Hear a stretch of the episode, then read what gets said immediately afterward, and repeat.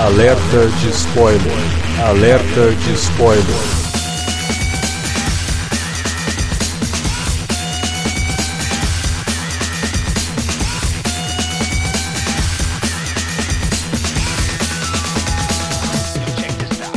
Olá, amigos! Eu sou o Alexandre e esse é o alerta de spoiler de Aquaman. Pois é, finalmente estreou o filme do super-herói mais improvável, ou o filme mais improvável do super-herói que você esperava assistir em 2018. Vamos falar de Aquaman aqui e para comentar o filme tá aqui, claro, Davi Garcia. Fala galera, pois é, cara, uma bela surpresa, viu? Dentro do recente histórico de filmes da DC, super, surpreendeu porque é um filme divertido, então já é um, uma baita diferença. Esse não te decepcionou, né, Davi? Não, eu também não vou fazer esse trocadilho que já tá cansativo já.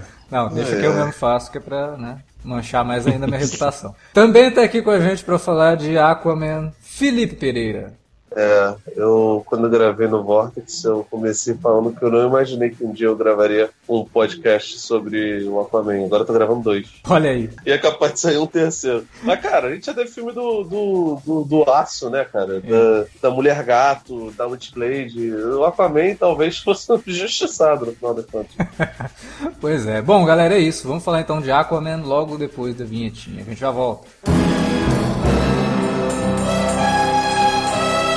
Você curte os podcasts do Cine Alerta e quer ajudar a gente a manter esse conteúdo no ar? É muito fácil. www.padrim.com.br barra Cinealerta. Entre lá, dê uma olhada nos planos que temos à disposição e nos ajude. Como um dos nossos colaboradores, você ainda pode participar de hangouts, de sorteios mensais e de um grupo secreto no Facebook, onde você pode dar críticas, sugestões de pauta e muito mais. www padrim.com.br barra cinealerta. Entra lá, é rapidinho e você pode ajudar a manter o Cine Alerta no ar com esse conteúdo que você gosta. Fique agora com o podcast.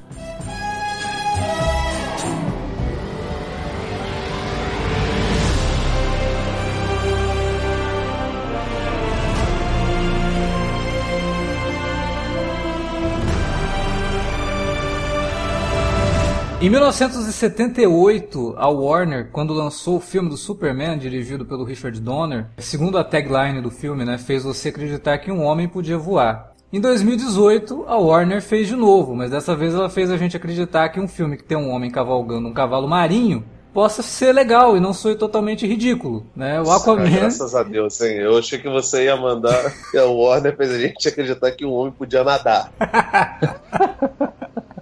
Pois é, cara. O James Wan, que foi lá contratado para fazer esse filme, eu acho que é o único diretor que foi contratado para fazer um filme da DC que continuou firme, né? Não, tudo bem. O rapaz lá do Esquadrão Suicida também ficou, mas diz ele que foi tesourado. Esse daqui não. A Warner deu carta branca pro James Wan fazer esse filme, porque é o que realmente parece. Durante o tempo todo você tem a noção de que o James Wan tá exercitando o que ele sabe fazer. E mais do que isso, né? É, um, é o primeiro filme dessa safra de universo compartilhado da DC que abraça tudo aquilo que a gente estava reclamando lá desde o até do próprio Homem de Aço, que a Warner simplesmente parecia que tinha vergonha de fazer um filme de super-herói, né? De fazer um filme sobre um cara que voa, usa uma capa vermelha, tudo bem que dessa vez o Superman usa mais cueca em cima da calça, mas ainda assim é uma roupa espalhafatosa. O outro lá se veste como um morcego, né? A Mulher Maravilha com aquele laço que faz a pessoa contar a verdade e que tem toda aquela coisa da batalha. E Poxa vida, em nenhum momento você via nesses filmes um, uma coisa mais solta, aquele sentimento de heroísmo, e o filme realmente passando uma mensagem para cima. O Batman vs Superman é aquele filme pesado, né, sombrio, dark. O Homem de Aço, o pai do Super-Homem, fala que ele devia deixar as crianças morrerem, né? Aqui não, né? O, o filme da Mulher Maravilha, a gente não pode esquecer, foi o primeiro que deu esse passo a trabalhar melhor o heroísmo e trabalhar melhor os conceitos que a DC ficou famosa durante seus 80 anos de existência aí. Mas o, Aquaman talvez seja o melhor sucedido em fazer tudo isso, não ter medo de fazer tudo isso, então não ter medo de soar ridículo e usar tudo isso a seu favor, né? Que eu acho que é o mais impressionante ao longo do filme, mesmo ele tendo alguns problemas, e aí depois eu comento ali, a gente comenta ali, mas as coisas boas do filme são tão proeminentes, assim, é, saltam tanto para fora da tela, que faz você relevar as coisas ruins, mas ainda assim acho que a DC precisa melhorar em muitas coisas ainda. Parece que a DC estava numa sequência de tentativa e erro, né? E é o filme que parece que tá colocando as coisas no, nos eixos ali. Ao mesmo tempo que ele é um filme que ele é todo bem encaixado, coloca as coisas nos eixos, ele também é um filme extremamente autocontido. Uhum. O que me faz preocupar em relação a. Ele é muito standalone. Como é o Mulher Maravilha, sabe? É tipo, é bizarro isso. Como o, a DC consegue fazer filmes standalone que funcionam, mas na hora de, de, de fazer algo diferenciado, ela não consegue, sabe? Mas eu acho que esse fato dele ser um filme standalone e se bastar, e mais do que ser um filme standalone, né? Ele não repete os erros, que inclusive alguns da Marvel repetem, que é você sair do filme pensando o que pode acontecer no próximo, apesar desse também ter uma cena pós-créditos e tudo mais, a gente reclama muito disso, né? O filme, ah, vai ser um filmaço, que não sei o que, vai introduzir o personagem, você vai sair do cinema querendo comprar gibi do Aquaman e tal, ou de qualquer outro personagem que seja. Aí você sai do cinema com um monte de pergunta que o filme não respondeu e que deixou pro próximo. Esse não. Tudo que ele constrói ao longo dele é respondido ali. Né? Você não se sente que, pô, me senti enganado, fiquei duas horas e meia aqui pra assistir esse filme, mas agora só daqui sei lá quanto tempo que eu vou ter as respostas que o filme prometeu. Como o espetacular Homem-Aranha, por exemplo, fez em dois filmes. Né? E aqui não é o caso. Ele realmente é um filme autocontido, que ele se basta, ele não precisaria ter uma continuação. A cena pós-crédito, inclusive, nem precisaria existir, mas existe, tá lá. Pode ser uma, um gancho para um Aquaman 2, pode ser o gancho para Legião do Mal, né, que se dá ali no final da, da Liga da Justiça. Tanto faz. Mas ele funciona sozinho. Eu acho que isso já é uma grande vantagem em cima da maior parte dos filmes do universo de si até agora. Né? E eu acho que, além disso tudo, cara, acho que é um filme que ele tem muita identidade, né? Porque ele, ele é um filme de, de origem, sim, só que ele foge um pouco da fórmula, né? Uhum. Ele não começa lá com um longo flashback, por exemplo. Ele não, ele já, ele já se debruça, ele- os primeiros minutos são sim de um flashback, mas já corta logo pro presente. E aí ele vai, a partir dali, daquele ponto, e vai entrecortando, né? Entre ações do presente e alguns momentos do passado que ajudam a explicar a origem desse personagem, da onde ele veio, da onde surgiram os conflitos dele, os traumas que ele tem, os, os dilemas que ele, que ele vive, né? Os, os medos que ele tem, as inseguranças, e tudo isso vai sendo trabalhado assim ao mesmo tempo em que ele está mostrando o presente, ele está fazendo o filme caminhar e ele tá te mostrando alguns pequenos flashes desse passado do, do personagem. Isso é, é, é bom porque dá dinamismo para a história e introduz o personagem de uma forma muito mais interessante, né? Você fica realmente mais, pelo menos para mim isso funciona muito melhor. Eu acredito que para a maioria também. Que é uma estrutura similar com a que o Nolan introduz o Batman, né? No Batman Begins também ele é todo entrecortado de flashbacks, mas ali é, um, é realmente um filme de origem, né? Mas ao mesmo tempo também é uma estrutura muito parecida com a dos quadrinhos do Aquaman que esse filme se baseia, que é a fase toda do Geoff Jones, quando teve o reboot, né, os 952, que ele, ele vai escrever o Aquaman e recontar a origem do Aquaman, transformar o personagem num personagem relevante. E ele faz muito isso. Quando começa o gibi, ele já é o Aquaman. E aí você vai lendo aquilo e ele vai te contando coisas por meio de flashbacks de como que ele chegou naquele ponto ali. Inclusive coisas que aconteceram há seis anos, que vão sendo contadas aos poucos e aí vão se encontrando com o que ele está vivendo naquele momento. É muito similar. O filme todo bebe muito dessa fase do Geoff Jones com o Aquaman, o que é ótimo, porque é a melhor fase do Aquaman em muito tempo. Desde a época lá do Peter David nos anos 90, que teve o Aquaman que ele corta a mão e fica com um arpão no lugar da, da mão, que viu o Aquaman D10 e tal. Mas ainda assim, aquela fase eu acho que não é tão boa quanto a fase do Geoff Jones. O Geoff Jones ele consegue construir uma mitologia muito boa em cima do Aquaman, pegando coisas que eram desde lá do, da criação do personagem, em 1941, até coisas pós-crise, e incorporando tudo isso numa mitologia muito própria, que é muito parecido com o que ele faz no Lanterna Verde, mas só que ele teve a oportunidade de fazer num momento de reboot, que era um momento que ele podia realmente criar algo novo em cima do personagem. E muito disso daí a gente vê no filme, inclusive visualmente. né? O filme bebe muito do, do, do Geoff Jones e, assim, motivo de orgulho para os brasileiros, do trabalho artístico do Ivan Reis. Era o principal desenhista da- dessa fase do Aquaman, que cria ali criaturas, a própria, o próprio visual de Atlântida é totalmente inspirado no que a gente viu nos quadrinhos. Então o filme ele, ele, ele bebe demais dessa fonte. Só que ele faz uma coisa que eu acho muito bom. Porque dá um- uma chacoalhada no fã, porque muito fã foi pro filme imaginando algumas coisas, principalmente com a revelação de que teria o personagem, que o personagem do William Dafoe seria o Vulco, por exemplo. Todo mundo que leu esses quadrinhos do Aquaman recentes já foram esperando que o William Dafoe iria trair o Aquaman em algum momento, porque o Vulco nos quadrinhos ele é um traidor. E aí desde o começo o filme vai te dando algumas dicas de que o Vulco pode ser o traidor, para quem lê os quadrinhos pelo menos, né? Porque tem a ação lá do submarino que solta os,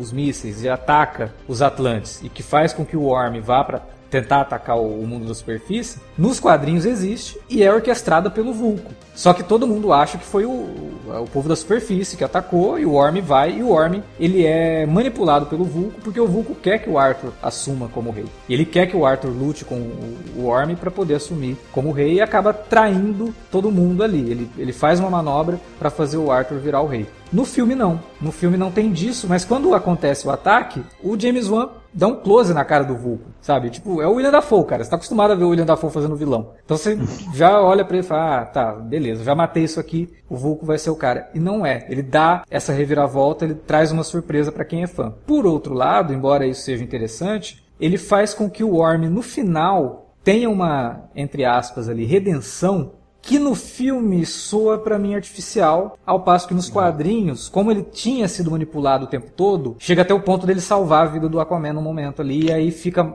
acho que tem mais peso, né? No filme acabou ficando ali uma coisa, a hora que a mãe aparece, aí ele, ah, nossa, que cagada que eu fiz, não era isso que eu queria, não sei o que, e acaba mudando ali meio que de repente. Funciona, ainda para mim funciona, dentro do que o filme estava trabalhando, mas acaba tornando o Orm um personagem com um pouco menos de camada do que ele poderia ter. O Orm para mim acaba sendo um dos pontos fracos desse filme, porque é um vilão muito caricatural e ele, ele não é tridimensional como ele é mais os outros né, cara? Ele é, ele é mal como pica-pau mesmo. É, é. É, e aí, por isso que ele você é não só- compra muito no final, né? Essa reviravoltinha. Sim, ah, minha mãe tá também. viva, então agora eu vou ficar legal. Minha mãe tá viva e eu fui realmente manipulado pelo meu pai. Nossa, então agora eu vou dar uma chance pro novo rei. Realmente, a, a resolução nesse sentido, ela, ela fica, ela soa bas- bastante artificial, ainda que é, possa, né, numa possível sequência do filme, que eu acredito que vai acontecer, Uhum. ter algum, eles conseguirem fazer alguma coisa interessante disso aí, né? Sim. Porque a relação dos dois, eu eu até tinha comentado isso com o Felipe, né, quando a gente viu lá na cabine.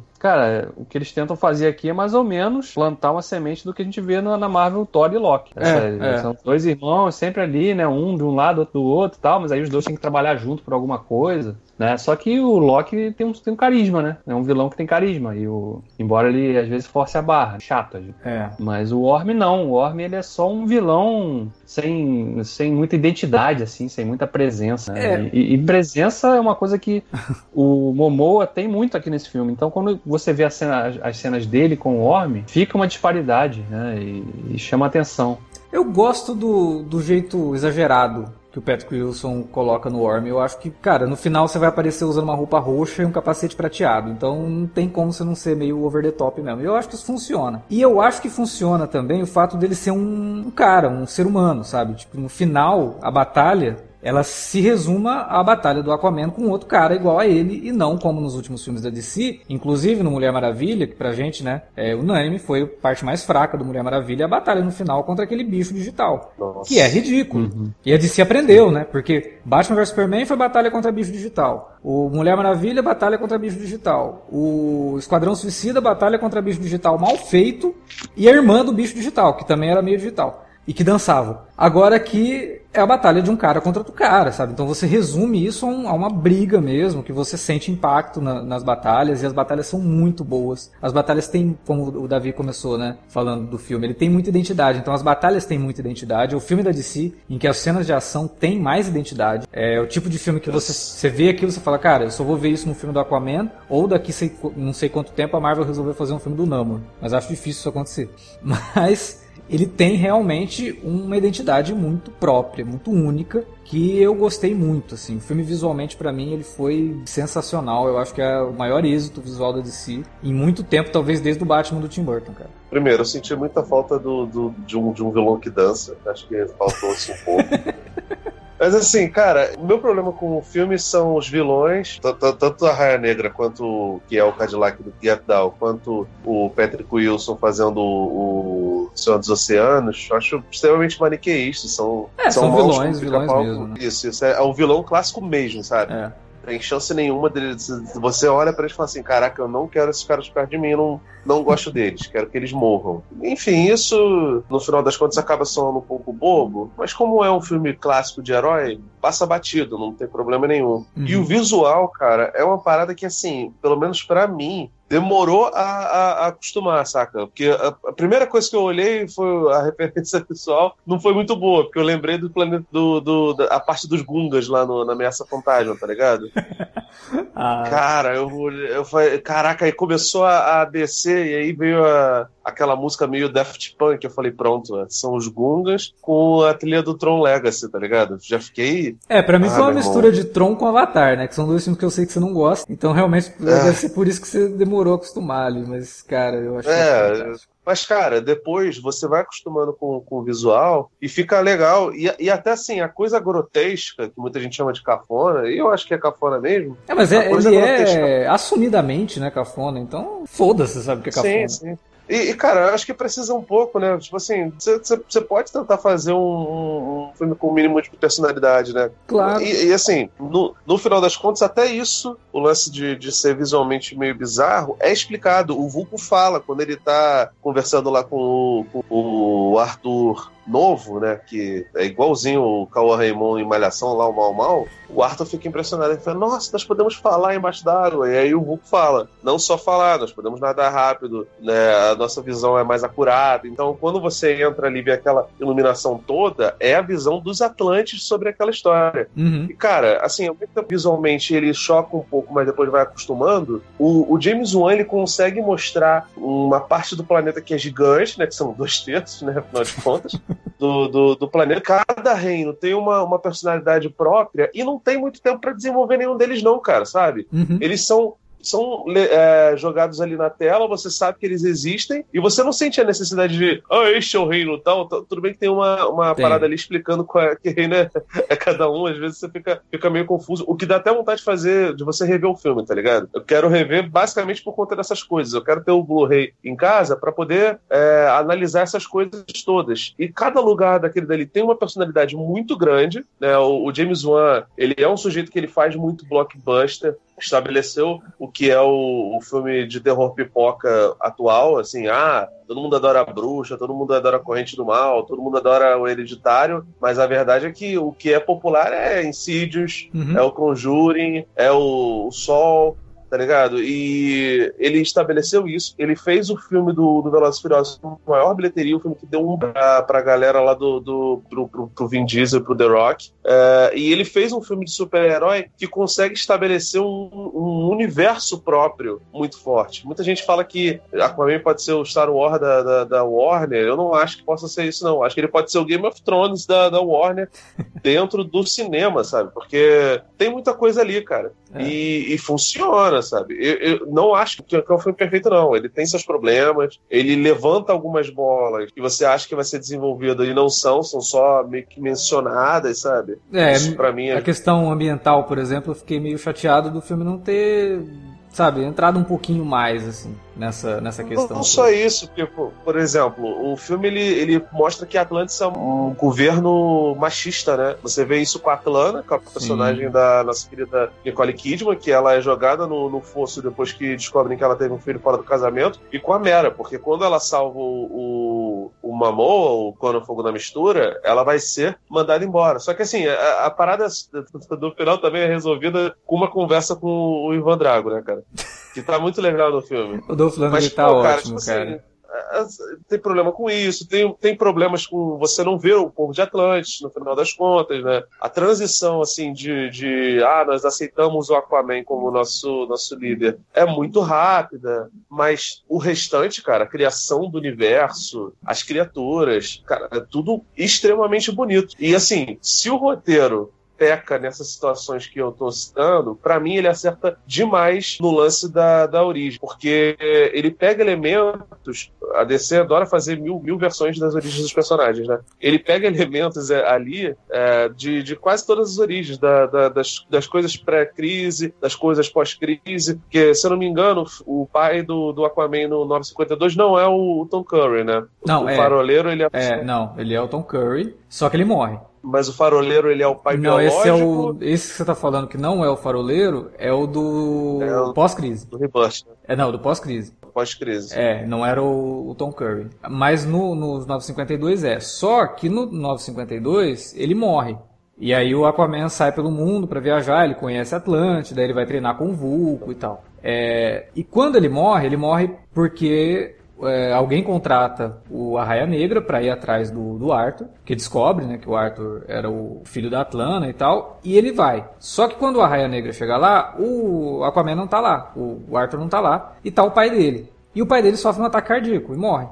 E o, e o, Aquaman fica putaço, descobre que foi o Arraia Negra e vai atrás do Arraia Negra. Ele descobre o barco do Arraia Negra e o Arraia Negra tá mergulhando lá procurando tesouro. Ele sobe no barco, né? O Arthur sobe no barco e o pai do Arraia tá lá. E ele, num acesso de raiva, acaba matando o pai do Arraia Negra. Ah. É bem, tipo, é, o, eu acho que tem uma motivação pro Arraia também mais interessante nessa parte nos quadrinhos do que ali no, no, no, filme. Fica uma coisa. Cara, aliás, logo no começo do filme eu fiquei com medo, cara, porque é, acontece assim com 10 minutos de filme. Acontece o ataque hum. do Arraia Negra e do pai dele, aquele submarino. Aí os caras estão lá no meio do ataque, eles estão pegando o povo e tal. O pai do Arraia para ele. Vem cá, meu filho, eu preciso te contar uma coisa. Olha, toma isso aqui, é uma relíquia da nossa família, pertenceu ao seu avô. Ele era, foi um dos primeiros mergulhadores do exército norte-americano e não sei o que e tal. E quando ele era mergulhador, oi? Que que é isso que tá acontecendo aqui? O cara tá parando no meio de um, de um ataque para poder contar uma história, entregar uma relíquia, beleza já vai telegrafar que esse cara vai morrer daqui 10 minutos, né? Porque. Eu falei, né? Antes da gente gravar, eu até brinquei, né? Falei, pô, o cara sabia, né? Falei assim, olha só, meu filho, a gente tem pouco tempo de tela. Então, deixa eu te contar um negócio que é muito importante que vai definir o rumo do, do, do, seu personagem depois na sequência do filme. Cara, nesse momento eu tive um déjà vu, assim, muito grande. Eu voltei lá em 2011, acho que foi 2011, né? Que saiu Lanterna Verde. Ah. Porque para mim, esse tipo de coisa, e o filme tá cheio disso. Eu falei que, tinha alguns, que eu tinha alguns problemas com o filme e tá nisso. Tá nos diálogos e tá no, nos diálogos expositivos do filme. E de como que eles surgem em momentos assim no meio da ação e dá uma travada. Isso daí, para mim, é muito típico do que foi feito no, no, Lanterna Verde. E eu tenho muito medo desse filme do Aquaman. Aliás, não medo, agora não é mais medo. É uma questão assim, fico muito contente, na verdade, de ter sido James Wan o diretor. Porque se pega um, um gaiato, como foi o Lanterna Verde, que não entendia nada do personagem, que não era fã de quadrinhos nem nada, fez simplesmente por fazer. Se pega um cara desse, o filme do Aquaman seria outro Lanterna Verde, cara. Com esse roteiro desse jeito, entendeu? Com esses diálogos ruins, com esses momentos meio brega. Se o diretor não entende que o brega tem que ser brega e tenta transformar aquilo numa coisa séria, a gente ia rir muito do filme em momentos que não era pra gente rir. E esse filme já tem isso. Tem muita coisa ali que você dá risada e fala, pô, mas peraí, isso aqui não era pra ser um momento engraçado, não. Então, sei lá, ele tem, no DNA dele, ele ainda tem os mesmos problemas do Lanterna Verde. E esse DNA é o Geoff Jones. O texto do Geoff Jones funciona muito bem nos quadrinhos, para algumas coisas também, não é pra tudo não. Ele faz um feijão com arroz excelente. Tem muita coisa que ele faz assim que fala, pô, era isso que eu estava esperando ler dessa história do super-homem ou dessa história da Sociedade da Justiça. Não precisa ser mais do que isso, sabe? Mas quando você vai passar isso pro cinema, algumas coisas ficam meio rasas. E aí, quando você tenta amenizar ainda algumas coisas que nos quadrinhos até estava bom, o filme acaba pecando um pouco. Então, ainda bem que o James Wan conseguiu levar isso de uma forma realmente própria, de uma forma dele, conseguiu fazer um filme dele, porque se fosse um outro diretor, eu tenho meu receio de que esse filme não seria tão bem sucedido assim não, porque ele é frágil. Ele, ele tem um roteiro frágil. Nas mãos de alguém menos competente, poderia sair um desastre. No final das contas, eu gosto desse lance dele misturar, o, principalmente a relação do Orm com o Aquaman, é, dessas origens todas que, que, que, foram estabelecidas, né? Até porque é um. A maior parte das origens que o Aquaman teve nos, nos quadrinhos não são. não anulam uma outra, né? É tipo, sei lá, o. Não, tem. Legado das Estrelas. Oi? Tem uma origem do Aquaman, que é a primeira origem dele, que é muito zoada, cara. Que é qual? Ah, do, dos anos 50? Não, do, do primeiro mesmo, lá dos anos 40. O, o pai dele era um cientista, aí ele descobre. Nossa, mano. Ele descobre as ruínas de Atlântida, leva o menino lá e começa a fazer experiência com o menino e o menino ganha poderes, assim, sabe? Tipo, oi? É. Ah, cara, é muito ruim, né? Mas assim, o que eu achei maneiro também no filme é o, o, lance de estabelecer que o Aquaman é um sujeito hiperpoderoso, e ele sempre foi hiperpoderoso. Ele foi zoado no Super Amigos, tá ligado? Só que, pô, como devia ser, a, sei lá, a primeira versão audiovisual mais conhecida, né, do, do... Acho que ele teve algumas participações nos desenhos antigos do Super-Homem, né? Mas que era exatamente o mesmo traço Super Amigos. Mas, pô, como no Super Amigos ele é uma piada... Pô, cara, é, é demais, né, cara? O lance dele falar com os peixes é ridículo, cara. É, tipo, muito escroto. They tried to get rid of me, but from ocean to ocean, they gonna have to deal with me. I've been overlooked, slept on, stepped on, left for dead. Always against all odds, like Pac said. I'm the living great Gatsby. But these boys wet you quick and disappear like Banksy. From ocean to ocean, sea to sea. I'm something that you gotta see. Gonna take Amber Heard é uma, uma atriz assim que, bem como Momoa, ela é bem limitada. Só que nesse filme ela funciona com ele, porque eles têm uma química legal, né? Fazem aquela coisa do casal que se provoca e funciona bem, né? E, e, e fora que a personagem dela é forte independente. Que é uma outra sacada boa também que o One teve, que é saber valorizar. Eu não sei como a personagem é na, na, nos quadrinhos, se ela tem essa, essa independência toda, se ela também salva o herói, né? Porque Ela tem, no ela é filme muito foda nos quadrinhos, cara. A- Ela é fodona. A Ela é Mel é fodona. muito foda nos quadrinhos. Bom, então eles Ela é mais foda que os, ela é mais foda que o Aquaman, inclusive.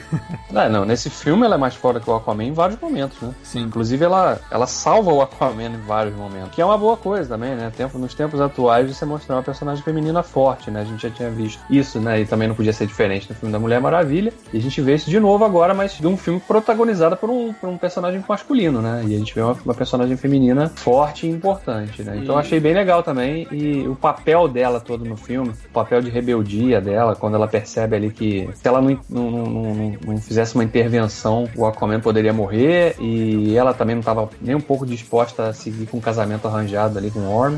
Achei um bom ponto de virada pra personagem na, na trama do filme também. Ela é uma personagem que a Amber Heard realmente faz bem. Eu acho que visualmente tá do jeito que tem que ser, assim, com aquele cabelo meio falso mesmo. Isso aí não me incomodou. E eu acho que ela sozinha tá legal, o Momoa sozinho tá legal, mas os dois juntos, cara, não, não sei. Não, não, não tem muita química, sabe? É, em vários momentos assim que os dois precisavam ter um pouquinho mais de química, eu ficava. Tá.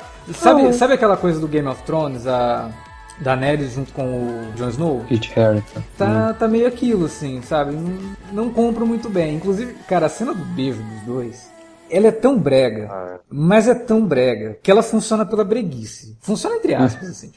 O lance Então, mas é, o- é porque o filme abraça a breguice, né? Sim, também, mas né? os Ele- dois Ele em si- reconhece e abraça. Sim, mas os dois em si, eu não consigo comprar aquele momento, cara. Parece uma coisa assim tão. Ai, vem cá me dar um beijo porque o filme tá pedindo. É, o diretor gritou aqui, beija. Porque, cara. Ah, mas, é, não o mas o filme vai trabalhando isso em vários momentos, né? Na, na- na cena da caverna lá, quando eles chegam no deserto lá, que é uma cena bem engraçada, né? É. Do, todo, pular do avião e tal. E aí lá, acontece um negócio lá, ela pega na mão dele, aí você tá, vai acontecer alguma coisa depois. Então tem, tem isso, né? O filme vai. É óbvio, ele tá apontando. É claro que eles vão ficar juntos em algum momento Não, desse você filme. sabe que isso vai acontecer. Mas realmente eu acho que os dois, assim, não não estavam tão bem juntos. Eu acho que individualmente eles funcionam muito bem. Eu, eu gosto muito do Momoa como Aquaman. Já falo aqui, eu sei que muita gente não, não gosta, muita gente não vê o Aquaman no Momoa. Realmente, visualmente não tem nada a ver com o Aquaman mesmo. Mas ele faz esse Aquaman bem feito, assim. Eu acho que, que funciona e esse filme consegue justificar visualmente ele, esse cabelo longo, essa barba, assim, com toda a, a- a referência que o filme vai fazendo aos poucos, até chegar no, no momento que ele finalmente pega lá o cetro do rei, com a lenda do Rei Arthur, né? Totalmente. A hora que você tem que tirar o cetro do lugar onde nenhum mortal conseguiu tirar, puta, tá legal. E a Dama do Lago, basicamente, que entrega, né? Porque o Karaten... Por que, que não chama de Kraken de uma vez, né? O Karaten, ele é, um, é é uma ela, né? Que é a voz da Julie Andrews, inclusive. Então, assim, o visual dele pra mim funciona nesse sentido de fazer essa referência ao que a gente tem na, na cultura pop representada aí do, do, do Rei Arthur. E eu acho que ele manda bem pra caramba. E a Amber Heard também acho que manda bem como Mera. Mas eles como casal pra mim não funcionou não. Talvez no próximo filme vão ter mais tempo aí pra trabalharem melhor essa química. Mas nesse filme pra mim não, não comprei a ideia. Já foi bem, bem o contrário. Eu gostei da química dos dois. pra mim funciona. É porque assim, as piadinhas deles são boas, né? O lance lá, ah, você podia ter pedido pra eu mijar no negócio aí que funcionava e tal. Mas assim, tem tem uma- umas outras coisas também que o roteiro faz com o Aquaman que me incomodam, porque tudo bem, ela é foda, ela é muito foda, ela é muito inteligente, ela é uma pessoa que foi criada lá em Atlântida, então ela conhece tudo aquilo. E ela é muito inteligente, realmente. Só que em alguns momentos o filme dá uma emburrecida no, no Aquaman, Pra poder fazer ela sobressair a ele. Em outros momentos o filme entra em contradição com isso. Porra, o cara estudou história, ele conhece lá os reis todos que ele vê na estátua lá do, do lá em na Sicília e não sabe que o Pinóquio era um livro. Mas acho que ali ele tava brincando também, né, cara? Ah, não sei não, cara. Ele tipo, queria- o queria começo do filme. É, sei lá, mas no começo do filme ele, ele, ele começa a recitar algumas coisas de, de livros e tal. Aí chega naquele ponto, ele não sabe que o Pinóquio era de um livro. Ele acha que era só um, um desenho da Disney. E aí depois ele mostra lá um conhecimento histórico e tal. Você fala, Porra, mas peraí, cara. Vocês decidem, ou ele vai ser um, um babaca, ou ele vai ser um cara inteligente. Então, esse roteiro, como eu falei, ele, ele pende para um lado, às vezes ele pende para o outro. ele- é difícil de encontrar equilíbrio. Ele encontra equilíbrio nos momentos que devia estar descrito lá. Agora tem uma batalha. E aí o James Wan arregaça, cara. As cenas de ação desse filme são maravilhosas, são muito bem feitas, os efeitos visuais estão muito bons, as coreografias são ótimas, as cenas de ação te deixam realmente empolgados vendo aquilo. E você, algumas vezes, até se sente ali na, na pontinha da cadeira, né? Porque aquelas, aqueles planos sequências do James Wan, ou longos planos, na verdade, não chega a ser um plano de sequência, mas takes longos, cara, muito bom. E ele consegue até dar um gostinho de filme de terror ali no, no momento das criaturas da, da- das profundezas lá, né? Que ataca o barco. Ele dá um jump scare no, no meio do filme, assim, coloca uma trilha, que aí depois ouvindo a trilha sonora, porra, legal isso. A trilha sonora é do Gregson Williams, compositor aí meia boca, faz muito, fez muito filme lá do, do Jerry Bruckheimer, né? Então, então uma coisa assim bem bem genérica mesmo, as músicas dele são costumam ser bem genéricas.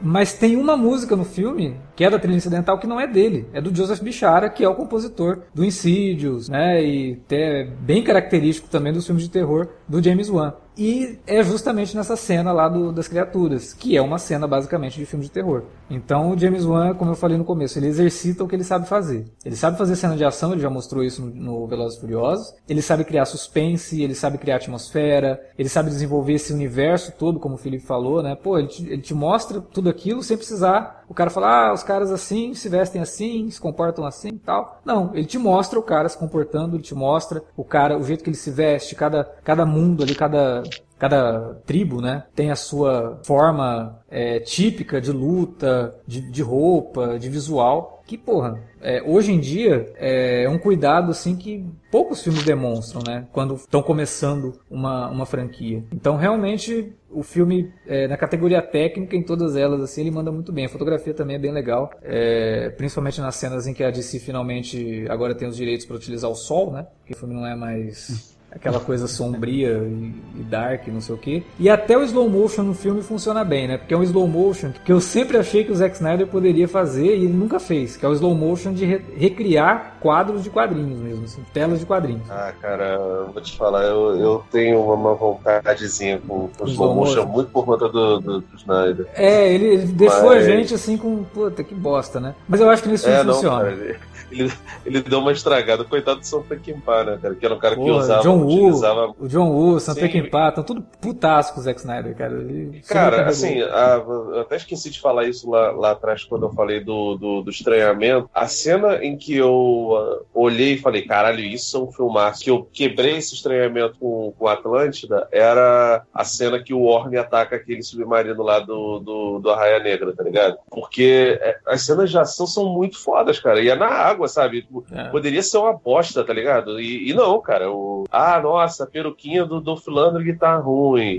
Ah, o Orbe tá com o cabelo preso aqui, parece, parece um, um surfista de armação ilimitada. Tá, isso, isso não é maneiro. Mas, pô, cara, eu, achei muito boas as cenas de, de, de, de ação e de combate, principalmente as da água. E, e o James Wan ele tem uma noção mínima de criar imagens icônicas e saber o que essas imagens representam, que é aquilo que a gente criticou muito no Zack Snyder no Batman vs Superman. É, que ele não sabe fazer. O James Wan sabe. Porra, a cena lá que tá no trailer do pequeno Arthur, né? Ali naquele aquário gigante. Aí as crianças vão lá encher o saco dele. Os peixes vêm e ficam olhando, né? Cria aquela cena toda. Parece muito uma cena do Harry Potter, do primeiro, né? É muito parecida. Mas aqui o James Wan cria uma identidade e cria um significado para aqui. Ele tá entre dois mundos. Ele tá entre o mundo da superfície e o mundo submarino, né? E tá ali representado nisso. Tem um vidro representando e uma rachadura no meio. Quer dizer, tem significado aquilo. Não é gratuito, não é só para o personagem fazer uma pose, apesar de fazer, não é só para isso. Né? O, o Aquaman saltando no final, né, quando ele dá aquele pulo, pô, é uma capa de gibi aquilo, cara. Ele dá um pulo e dá aquele slow motion e ele fica lá parado, cabelo esvoaçante, aquela coisa toda. Pô, é foda, sabe usar o slow motion. né? Toda vez que o Aquaman dá um salto, ele joga o cabelo, assim, parece um comercial da L'Oreal. Mas funciona, né? Porque é uma coisa que iria virar piada se ele levasse a sério. Aqui ele não leva. Ele sabe que aquilo seria piada, então ele, ele abraça isso. Se ele coloca aquilo numa cena séria, todo mundo daria risada e falaria, nossa, que bosta, né? Que troço. Parece filme dos anos Eu 90. Eu acho que assim, no final, tu falou da- dele criança, isso me deixou um pouco nervoso, porque tem, eu não sei se tem três ou quatro intérpretes do Arthur durante a, a vida, mas eles vão mudando de cor, de acordo com. Um é mais claro, outro é mais escuro, tá ligado? Eles pô, podiam ter escolhido o pessoal do- mais ou menos do mesmo tom de pele, né? Mas não, mas tudo bem. Pô, mas hoje em dia tem color grading, né? Dá pra trabalhar ali, deixar mais ou menos igual. Caralho, né, cara? Ah, sei lá, cara. Mas, pô, enfim, pra mim, é, o Aquaman é tudo que o, que o Joe Schumacher queria ter feito no Batman e não conseguiu fazer, cara. Cara, eu Seja- saí do cinema com essa Concordo. frase. Eu, eu pensei isso quando eu saí. Falei, cara, o Joe Schumacher ficaria muito contente se ele tivesse, na época que ele fez o Batman, primeiro, uma certa liberdade que ele não teve porque os produtores ficavam lá. Não, tem que colocar isso pra vender boneco, não sei o que e tal. E segundo, o que, ele, o que tem disponível hoje, tecnicamente, né? Eu não sei Não acho que seria bom. não, é, não acho que seria bom ainda. Eu acho que ainda seria o Joe Schumacher. Mas é, muita coisa não- talvez ele conseguiria ter feito funcionar que na época não funcionou. Então, vamos lá, vamos, vamos devagar, Cadu, porque, assim, primeiro, o Joe Schumacher é um ótimo diretor. Sim. Ele, ele assim, a gente, a gente, eu e o Alex gravamos um podcast que ainda vai pro ar lá no Vortex sobre o Tim Burton. Japão. E aí lá a gente acaba falando um pouco do Batman Eternamente, pouquíssimo sobre o Batman Robin, né? É, e pouquíssimo também sobre o. Tem limite de paciência, né? E a gente fala um pouquinho do Batman Triunfante, mas assim, o, o Joe Schumacher, ele não é um cara inventivo e com uma estética própria como é o Tim Burton, mas ele é um bom diretor. Agora, quando entregaram o Batman na- nas mãos dele, ele claramente ficou deslumbrado. Ele fala isso nos, Sim, nos- sim. nos documentários que não são absolutamente chapa branca em nada. É, do, aliás, são documentários muito bons, cara. Os que tinham numa edição especial de DVD aqui no Brasil, uma, uma edição sempre dupla, assim, era, era bonitinha pra caramba. Ele tem no Blu-ray também. não sei se tem no Blu-ray. Tem. Pô, então vamos conversar sobre isso. É muito notório que o, o Joe Schumacher ele ficou deslumbrado com a possibilidade de fazer um, um filme sobre o Batman e ser um ícone gay. Ele era assumidamente homossexual, ele é assumidamente se- homossexual e esse deslumbramento de poder fazer um negócio queer e, e camp né, nos dois filmes dele se confundiu muito com o lance de precisar botar elementos para vender merchandising, sabe? Para vender é, carrinho do Batman, para vender bonequinho com uniforme diferente do Batman do Robin, e depois, e depois da Batgirl, e depois do Batvelho, e depois do Bunny, e depois do, do, do Senhor Frio, de pantufas e de um monte de coisa, sabe? Mas a realidade é que assim, o, o Batman e Robin é ruim, mas Sim. a maior parte das pessoas acha que ele é ruim porque ele é um filme que, que tem elementos espalhafatosos e gays, tá ligado? Não é por isso que o filme é ruim. Só tem que segurar um Concordo, pouco sua- concordo sua plenamente. barriga. Concordo plenamente. O filme é ruim por motivos E- assim, da- do estúdio ter apressado a produção do filme. Vamos fazer, porque o Batman Forever deu resultado, vamos fazer logo. Aí pegaram o mesmo roteiro do Batman Forever, trocaram os vilões e fizeram o Batman Robin, cara. É o mesmo roteiro, o mesmo filme. Sabe? E não É, é porque o, o cara refez lá o Batman dos anos 60 que o filme é ruim. O Batman dos anos 60 hoje, ele é considerado um ícone. E na, na época também era. Sabe? É, é porque assim, o fã ele quer ver uma versão do personagem. Se ele não vê essa versão, ele acha que, ah, que bosta, não é assim. Meu Essa que personagem é, é essa assim. que é também. O, o lance é que o filme.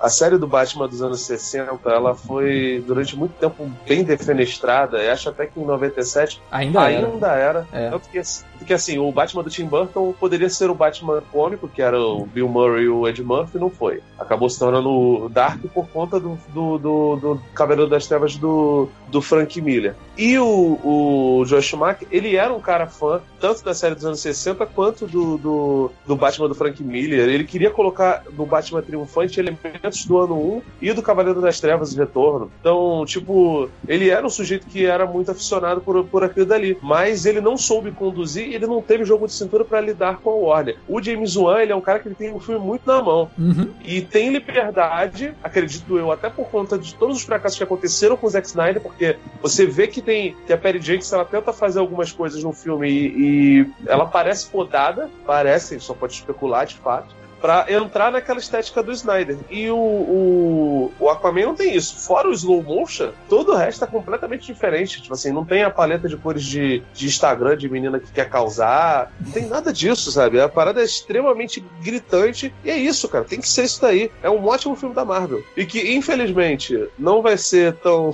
tão falado esse ano, porque esse ano teve Guerra Infinita, que, pô, chutou bunda pra caralho. Porque teve Pantera Negra, que vai, vai concorrer provavelmente a Oscar e a um, a um monte de coisa. Uhum. E, enfim, mas é muito superior a Homem-Formiga e Vespa, sabe? É- se fosse em outra época, talvez o pessoal tivesse uma, uma- um olhar melhor sobre os filmes da DC, né? Sim. Mas também não, não sei se colabora, né, cara? Porque é um filme muito, muito dele mesmo, muito, muito próprio universo. É, não, e essa coisa do James Wan ter essa liberdade é por conta dos filmes que ele tem, que ele produz, que fazem parte do, do, do catálogo da Warner, né? Então ele, ele é um cara que tem voz ali. Inclusive, a gente até conversou em box, né, há um tempo atrás, que eu não duvido, ele tá falando agora que ele não assinou pra fazer uma continuação, não tá conversando com a Warner sobre isso, mas eu duvido. É, o filme tá indo bem na bilheteria. A DC e barra Warner hoje não tem um cara ali pra comandar, pra falar, ó, nosso universo cinematográfico vai ser comandado por esse cara. O Zack Snyder tá fora, ele coloca lá o nome dele como produtor porque realmente tem ainda o resquício ali, ele que deu início a isso. Mas ele não tá comandando mais nada, ele não tá apitando nada. O James Wan é um cara que tem habilidade como diretor, habilidade como produtor. Eu não duvido que a Warner faça um- um- uma proposta pra ele de ficar por trás ali. Olha, deu certo, o universo cinematográfico agora é assim e você vai comandando ali. O Aquaman é seu. Se você quiser fazer um outro personagem, beleza. Mas fique por trás aqui, dando a cola pra esse universo continuar juntinho, né? Não, É. não ficar des- não desmoronar. Acho, acho que mais uma vez você tá sendo mais genial do que os caras da Warner, que eles são incapazes de De perceber, né? Foi De foda, perceber cara. o óbvio, cara, que É. o James Wan conseguiria. Eu não gosto da Freira, não gosto dos filmes da Annabelle. Não, mas não, não. são, cara, são filmes que ganharam, porra, for- foram ótimos de bilheteria, sabe? É, eu, eu também não gosto e acho até que como produtor ele não é tão bom como diretor, porque esses filmes ele não dirigiu, né? Ele só produziu. Tá o nome dele lá e tal. Mas, cara, é, era o cara que eles têm hoje lá dentro, que tá envolvido nessa produção toda, tem essa expertise de ser tanto diretor como criador e como produtor. Né? Eu acho Cara, que ele. melhor, que acreditar que, melhor que acreditar que o Jeff Jones vai ser o Kevin Feige da, da DC. Que não vai, já viu, a gente já viu que não vai. Ele não, Não dá vai, conta. Não Não vai, dá. não vai. Ele não deu pitaco no, no Aquaman, cara, que era o herói preferido dele, que, ele, que, que é baseado numa história dele. Tá Não, o roteiro tá Não lá. vai. O roteiro tá lá como dele, né? É roteiro dele, do James Wan e do carinha do Guerra, Guerra de. Como é que é? Não, acho que eu acho que o argumento dele, do James Wan e do, do, do outro brother, do Will Bill, se não me engano. Ah, e aí é o roteiro verdade. do Will Bill e do outro cara. É, isso mesmo. É argumento. É o argumento. Ah, Deve ter acreditado no Geoff Jones porque basearam quase tudo na, na fase dele, né? Não sei se ele teve. esse- Não, até acho que ele, que, ele, que ele fez ali a ideia, sabe? Mas, cara, beleza, você escreveu um. Você é o story buy, ó. Troféu joinha pra você. Você não é produtor. Não, não é, É. o cara que vai mandar. Não é assim que funciona, sabe? É, porque- É, e, e o Jeff Jones, ele foi o cara que comprou muito barulho do Zack Snyder. Então, tipo, isso pesa também, né, cara? É, o, Jo- o Geoff Jones, ele, ele seria um Kevin Feige pra DC se ele não tivesse, lá na época que ele trabalhou pro Richard Donner, desistido do cinema e ter ido pros quadrinhos. Porque tanto ele quanto o Feige começaram juntos como é, estagiários do, do, do, do- do Donner. O Kevin É, Feige foi. é tra-. É, os dois eram colegas, eles, eles foram ser estagiários do Donner. O, o Feige foi ser estagiário da mulher do Donner, que tava produzindo X-Men na época, e o Geoff Jones ficou lá, acho que ele produziu alguns filmes com o Donner e tal. Só que o Kevin Feige ficou, né, no cinema. O Jones estava escrevendo quadrinhos e viu que estava dando muito mais certo escrevendo quadrinhos do que trabalhando como produtor de filme. E aí foi. Pre- Preferiu ser, preferiu ser, ser estagiário David Goyer né, lá no, no, no Sociedade da Justiça e se tornou um, um roteirista melhor do que o Goyer, né, cara? Eu acho que ele poderia ter sido esse cara, mas hoje não dá mais, porque ele não consegue conciliar. Porra, ele tá escrevendo Titãs, cara. O cara tá cuidando de uma série de TV e tá fazendo. Não tá. Não dá conta de fazer tudo isso. E ele tá escrevendo pra DC, ele tá escrevendo lá o. Continuação barra. É... Sei lá o que que é que ele tá fazendo com o Watchmen lá, que tá unindo o Watchmen com, com o universo da DC. É aquela coisa lá que ele tá fazendo que vai chegar no Brasil logo logo e a gente descobre exatamente o que que é. Eu não tô lendo por scan, então eu não sei o que é. É, eu sei que vai, vai juntar. o- Oi? O nome disso é crime. É, Misturar um blasfêmia, blasfêmia. Mas enfim, ele tá fazendo um monte de coisa, sabe? Então é um cara que você percebe que ele não tem foco. Então não é à toa que o universo de si tava tão sem foco assim. Porque ele realmente não sabe pra que lado ele vai. Agora de se tem a chance de ter um cara que dá uma direção ali, entendeu? E que chega na, na Perry Jenkins e fala, ó, Mulher Maravilha é tua, você tem liberdade pra fazer o que você quiser com ela. Chega em quem quer que vai fazer o filme do Flash, que eu já nem sei mais quem é. É melhor de resolver isso rapidinho, né? Porque se o filme do Shazam, que parece pelo trailer, adotar mais a linha engra- engaçaralho também, né? Uhum. Devem levar um pouco adiante isso. Pelo menos fazer dois filmes na sequência que dialoguem no tom. né? Sim. É, apesar do Parece. Aquaman não ser tão engraçaralho assim. Sim. O, Shazam não, o Shazam parece que é uma comédia mesmo, né? Ele tem todos os elementos É. de comédia ali. É, então assim, eu digo mais na tendência de suavizar, né? De botar cor nos filmes. que É. é o- parece que é uma coisa que eles eles estão mais dispostos a abraçar agora. É, apesar de ser um filme standalone, ele cita a existência do Lobo da Steppe, o filme do Shazam pelo trailer vai citar o Batman e, o Superman ali durante a história, até uma inspiração para o Billy Batson né, se tornar um super-herói. Então existe um universo compartilhado, só que agora o que parece é que DC vai realmente trabalhar a questão de o filme é do cara, então é do cara, deixa só o cara aí. O filme é do Flash, então é só o Flash. O filme é do Cyborg, então deixa só o Cyborg. Aí depois a gente tenta falar de Liga da Justiça de novo. né? Vamos tentar organizar a coisa aqui. O Aquaman eu acho que é um passo muito adiante nisso. Consegue realmente criar esse universo, estabelecer um universo um pouco melhor. Agora cabe ao Shazam mostrar que dá pra fazer uma comédia aí dentro, como foi o Homem-Formiga, né, dentro do universo Marvel, e fazer funcionar também. Se o Shazam funcionar, cara, aí não tem jeito. A Warner e a DC já tem o caminho, se eles não conseguirem isso, vai ser muita burrice. E aí a gente não, né, não tem o que a gente fazer realmente. Cara, mas a gente tem que falar da Nicole Kidman também, né? Porque é uma atriz do quilate dela e fazendo um filme de fantasia como é o Aquaman, a gente- não é muito comum a gente ver a Nicole Kidman nesse tipo de papel, né? E ela encarna bem, né? Pô, a gente, abraça mesmo. a gente falou do Joe Schumacher, né? Nicole Kidman vem lá do Batman Forever, né? Já tá acostumada com o universo espalhafatoso de Ah, super-herói. Não, mas naquela mas ela era início de carreira, né? Aí, depois daquilo ali, passou muita água embaixo da ponte dela. Aliás, né, tem, um- tem uma questão aí, antes da gente falar da Nicole Kidman, a personagem dela, a Atlana, ela ressurge no meio do filme de uma forma muito parecida que a personagem da Michelle Pfeiffer no Homem-Formiga, né? Sim, cara, eu achei Ah, impressionante. verdade. É mesmo. Achei muito Eu fiquei, ligado. caralho, que merda é isso? E as duas É. vieram de filmes do Batman, né, cara? Tá ótimo, né, cara?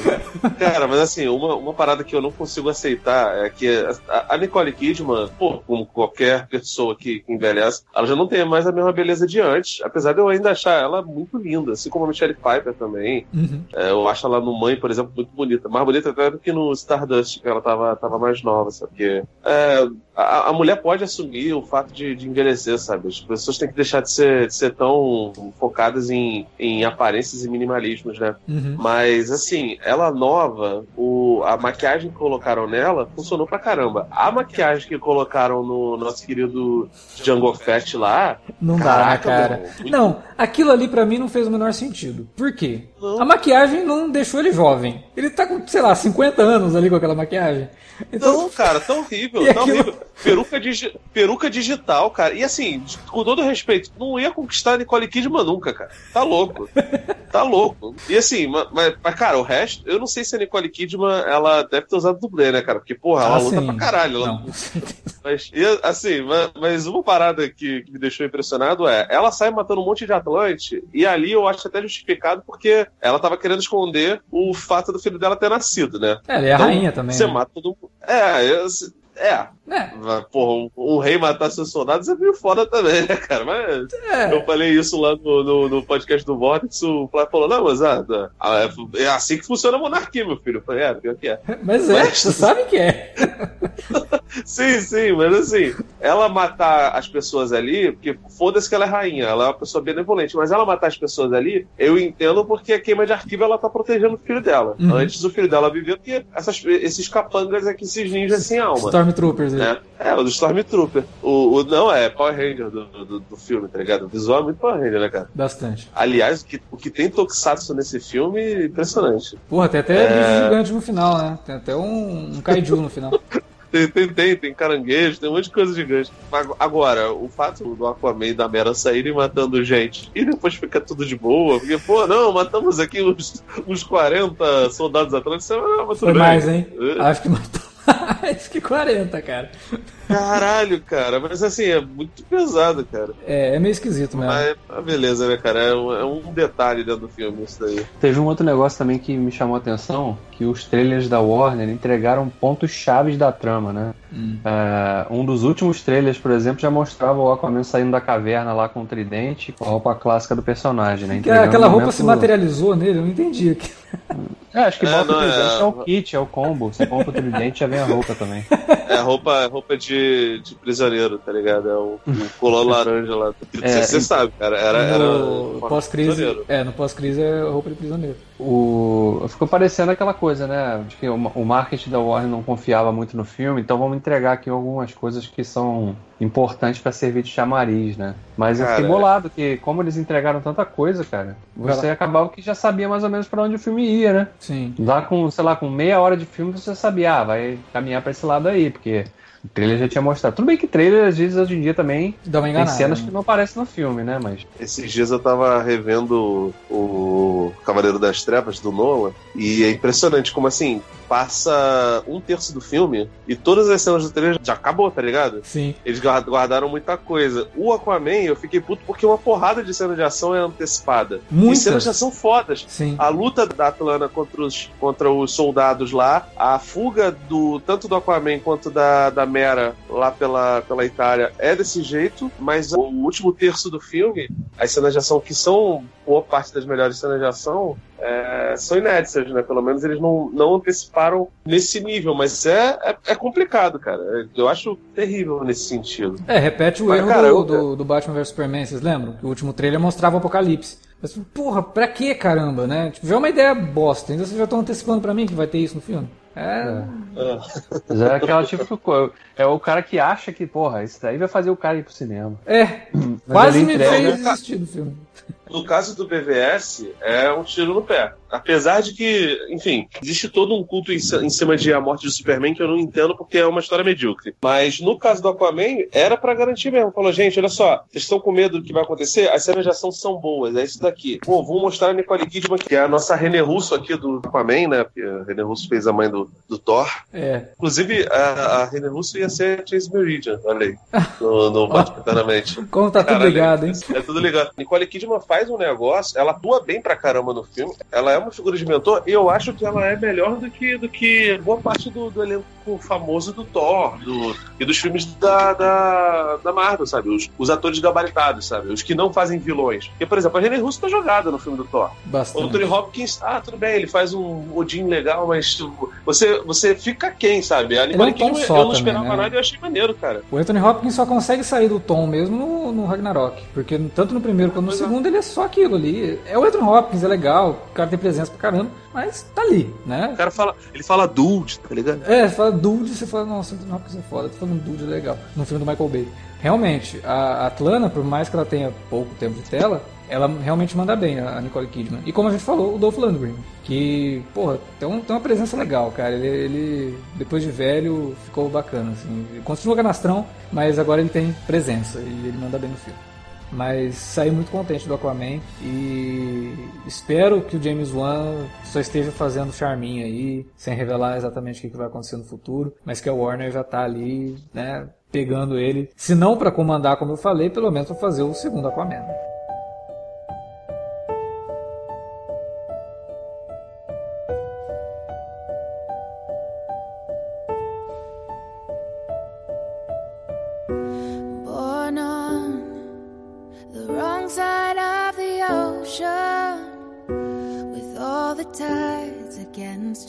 Bom, era isso que a gente tinha pra falar dessa vez sobre Aquaman. Quem diria, né? Fizeram o filme, o filme ficou legal, a gente gostou, foi divertido. E agora a gente quer saber de você, nosso ouvinte, o que, que você achou de Aquaman. Fala pra gente aí na área de comentários ou manda um e-mail para alertavermelho@cinealerta.com.br. Não se esqueça, estamos nas redes sociais, facebook.com/barra cinealerta ou arroba cinealerta no Twitter. Utilize as redes para falar com a gente e divulgar o nosso conteúdo para quem ainda não conhece. Fala aí pro seu amigo que curte Aquaman ou que não curte Aquaman, que a gente gravou um podcast aqui sobre o filme e a gente gostou do filme. Então, se ele gostou do filme também, não vai ouvir um monte de gente falando mal. Apesar que a gente falou algumas coisinhas. Mas não, a gente não falou mal, a gente só falou a verdade. É isso, então semana que vem a gente volta. Tomara, tô torcendo para que a gente né, quebre aquele estigma dos últimos três, que a gente agora encerre o ano falando bem do que a gente vai comentar aqui. Valeu pela audiência, até a próxima.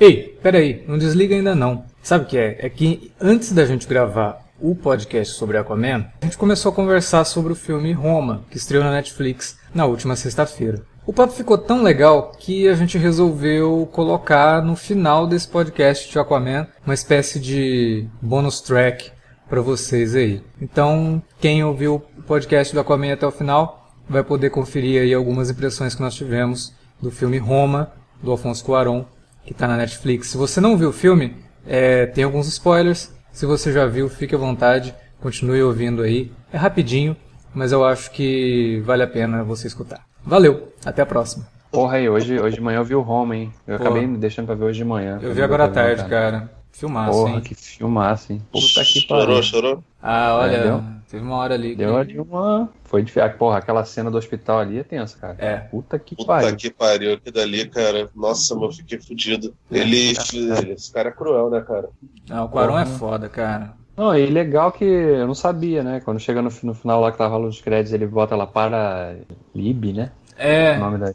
Aí eu falei, caralho, então é um filme que ele dia pra alguém que ele conhece. Aí eu É fui ler o negócio lá, é da história dele, né? é semi-autobiográfico, assim. é, tipo, são É, coisas que ele... várias- que ele- Ele viveu mesmo. Porra, maneiro, cara, isso. De...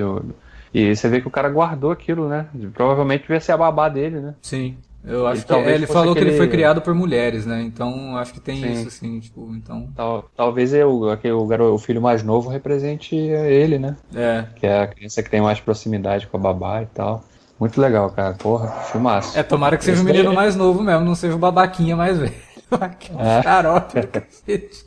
Aliás, todos os homens desse filme são filhos da puta, né? São. Tirando as crianças ali. São. Todos eles, pô, nossa, todo personagem masculino que aparece é desgraçado, cara. Se fuder. É legal que tenha sido o Quaron também a, a dirigir, um homem apontando isso, né? Porque talvez se fosse outro diretor babaca ia dar uma suavizada, talvez, e botar um personagem bonzinho lá no. É, pra Pra salvar salvar alguém. É. Ali não- os homens não salvam ninguém, não. São todos filhos da puta mesmo. E eu gostei muito de como ele vai trabalhando o que tá acontecendo no background, sabe? Tipo, É, ele faz uma crítica política, social. É, eu acho que forte, nem que né? ele. É, ele faz crítica com algumas imagens, mas algumas coisas ele deixa bem assim pro espectador assistir Sim, e falar, nossa, mas o que, público, que, que que é isso, né? Eu quero É, pesquisar, tipo, aquele tiroteio lá que aconteceu mesmo. Sim, sim. É, a Juliana tava, quando a gente tava vendo, ela falou assim, pô, eles até citam, né? Quando a, a avó fala, ah, espero que dessa vez não batam neles, né? Sim. É, tinha, em se- 69 tinha acontecido um massacre lá, né? Em 71, né? É aquele ali é 71, que ficou conhecido como é, Marcha de Corpus Não, Christi, um aquele- negócio assim. não, mas antes tinha acontecido Ah, sim, um outro, é. é. É. Então, é, é, e, a, e a coisa de você ter a personagem ali que ela não, ela não tá ligada no que tá acontecendo em volta dela, ela tem a vida dela Uhum. ali, mas aquilo, aquelas coisas vão afetando o ambiente que ela vive, né? E ele faz muita crítica com imagens, sem falar nada, né? Por exemplo, Sim. na cena da festa lá de virada de ano, Aham. que eh, começa a pegar fogo lá na mata e os funcionários saem todos correndo e os, e os donos, todos brancos, vão junto, não pra ajudar, mas pra ficar olhando, tomando champanhe. Aí você vê, cara, caralho. É, né? Tem, tem Ah, uma cena ah, bem interessante que, que ele coloca ali, que o Quarão adora fazer rima, né?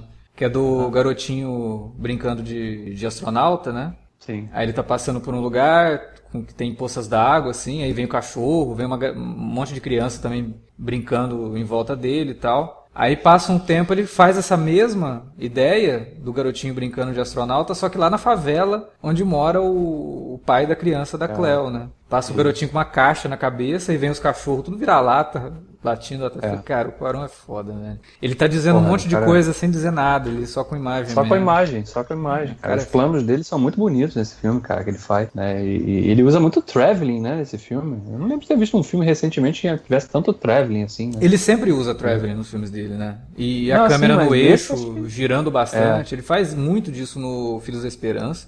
Sim. No. É, no, no Gravidade não dá pra falar muito, É, porque a câmera tá solta tá. mesmo, né? Então ela tá em constante traveling. Mas no, no, é no Azkaban, foi o Azkaban que ele dirigiu, né? É o Azkaban. Tem também um pouco disso. Tem, é, o cara é foda. Esse filme vai ser indicado para Oscar estrangeiro, né? Porque é todo mundo falado em espanhol e dialeto, né? É, mas Cara, ele pode ser indicado. é melhor filme, né, cara? É, ele pode ser indicado a melhor filme, tranquilamente. Ah, não sei se Não seria a academia- primeira vez, eu acho O ranço, que. É. o ranço da academia com o negócio de Netflix, acho que vai acabar.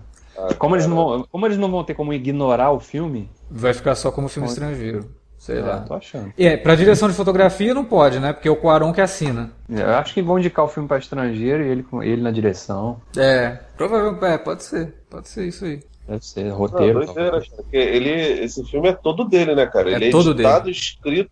É bizarro, É velho. um filme muito pessoal pra ele, assim. Eu, sei lá, dos filmes que eu vi esse ano. Vi- Eu vi um pessoal reclamando, falando que ele era um filme, um filme pequeno burguês, tal. Pô, cara, pelo menos pra mim, Mas não é, soou dessa forma. fa- Cara, eu, eu a- assim, primeiro ele, ele condena, todos os homens são muito filha da puta, e até a mulher lá, que é a, que é a Mary Louise Park mexicana. Pô, não é, cara? Porra, parece muito, cara. Fiquei mó tempão, caralho, quem ela parece? A Mary Louise Park, tá ligado? Pô, ela é completamente anestesiada, cara. Tipo assim, a ligação emocional da Cleo é com as crianças, não é com a mãe. Sim. A, a mãe é Aí, extremamente escrota. E a própria ligação das crianças, a ligação afetiva das crianças é muito mais com a empregada do que com a própria mãe, que é muito distante, Sim, né? cara, o... Esse filme me lembrou muito. Que horas ela volta? É, tem algumas passagens que são bem parecidas, né? É. Pô, cara, ela salva as crianças lá do afogamento, aí, tipo assim, quando elas chegam na, na, na, na cidade, aí assim, ah, Cleo salvou a gente, agora faz uma vitamina pra gente, querida. Sim. Porra. É. Tem nada de pequeno burguês no, no, no, Quaron no filme. Não, né? tipo assim, eu, eu acho que ele. Que ele e esse- o filme é todo feito sob o olhar dela. Tanto Sim. que o- a- os driving lá que vocês estão falando ficam passando pela, pela casa que ela arruma, sabe? Porra, é pesado, É. cara. É, Eu acho que ele julga assim, ele julga, ele julga de maneira severa as pessoas. É, porque são experiências que ele. Por exemplo, aquela cena do hospital, que é quando ela chega no hospital, ela já tá em trabalho de parto, e aí a médica vai lá, não sei o que, aí encontra com ela né, o, o marido, né? Lá, o Uhum. Antônio, né? Encontra com ela no elevador, não sei o que, fica lá, né, parecendo de, né? sim- né, todo simpático, né? Nossa, não, vai dar tudo certo, não sei o que e tal. Aí quando abre a porta, bom, a doutora não vai deixar eu te acompanhar agora. Ela, não, não, se você quiser pode ir. Aí, não posso não, que eu tenho uma consulta. É filha da aquele- é o puta, típico. É. é o típico sujeito que finge empatia, né? É. Tá pouco se fudendo pro, pro, pro drama do outro. Pois é. Ah, cara, muito filho da puta. É, porra, filmaço mesmo. Filmaço. Muito bom, É. Mexeu bastante comigo. mu- mu- muitas cenas, assim. Eu acho que. Eu ficaria muito Então, triste. fácil, é, é fácil você se identificar com várias situações, né? Sim, sim. Coisas que você. Acho que são coisas do cotidiano de muita gente, né? É. E eu ficaria muito relação. triste, realmente, se ele não fosse indicado a nada, fosse ignorado pela, Ah. pela, pela academia, cara. Seria- cara, vai ser, pelo, menos, pelo menos filme estrangeiro ele vai ser indicado, com certeza. É, se, se for ignorado, aí, aí para, né? Aí, aí já essa academia tem que fechar as portas, porque se não reconhecer um filme desse. Não, aí, é, acaba qualquer credibilidade, qualquer pingo de credibilidade que ainda tinha, desaparece. Aí Aí, ass- assume logo que é um MTV, MTV Movie Awards é, chique. E chama o Tom Hanks pra apresentar pra dar um pouquinho de credibilidade, porque... Por que, que é Roma o nome do filme? Vocês Porque o bairro, é o bairro onde, passa, onde se passa o filme, chama Roma. Ah, tá. Eu achei, eu fiquei, eu fiquei em algum momento eu, ao longo do filme fiquei pensando, pô, será que isso tem alguma coisa a ver um, né, com amor, né? Porque não deixa de ser um, Não, Um não deixa de não né? ser, né? Um amor. mas aí não, é, não tinha assim nada a ver com o tema em si do, do desfecho do filme principalmente. né? Quer dizer, até tem um pouco, né? É, Porque no tem. final do filme todo mundo tá, nós te amamos, né? Todo mundo te ama, mas vai lá fazer uma vitamina pra mim, pois é. O- pegar um biscoito. É foda, né, cara? Porra. Caralho, aí, classe média é muito merda, né, cara? Puta que pariu. Foda, cara. É muito foda. Você se sentir no... Pior que é bem isso mesmo, cara. É bem É, isso mesmo. é, porque você se sente dono daquela pessoa, né? E ela mora com eles, então você vê ela, tipo, sei lá, tão- logo no começo do filme lá. A hora que ela termina os afazeres dela, deve ser o quê? Umas 10 e meia da noite, né? É. Ela trabalha o dia todo, cara. Ela fica ali o dia todo, à noite, junto com as crianças, servindo o pai, não sei o que e tal. Que Fora pariu. aquele, aquele cachorro lá, caga pra cacete também. hein? Porra, aquele cachorro me incomodou, cara. Que, que, que isso? Caralho, toda, toda hora que a câmera fazia um plano ali naquela garagem ali, tava, tava todo bombardeado, cara. Mas aí, mas aí, isso aqui que é isso, né? Tipo, a amiga dela lá que trabalha na casa não faz porra nenhuma, come e dorme do cacete, só trabalha quando a garota tá de resguardo. Aí, tipo, sobra tudo pra ela, tá ligado? Aí ela, ela tem que cuidar de quatro crianças.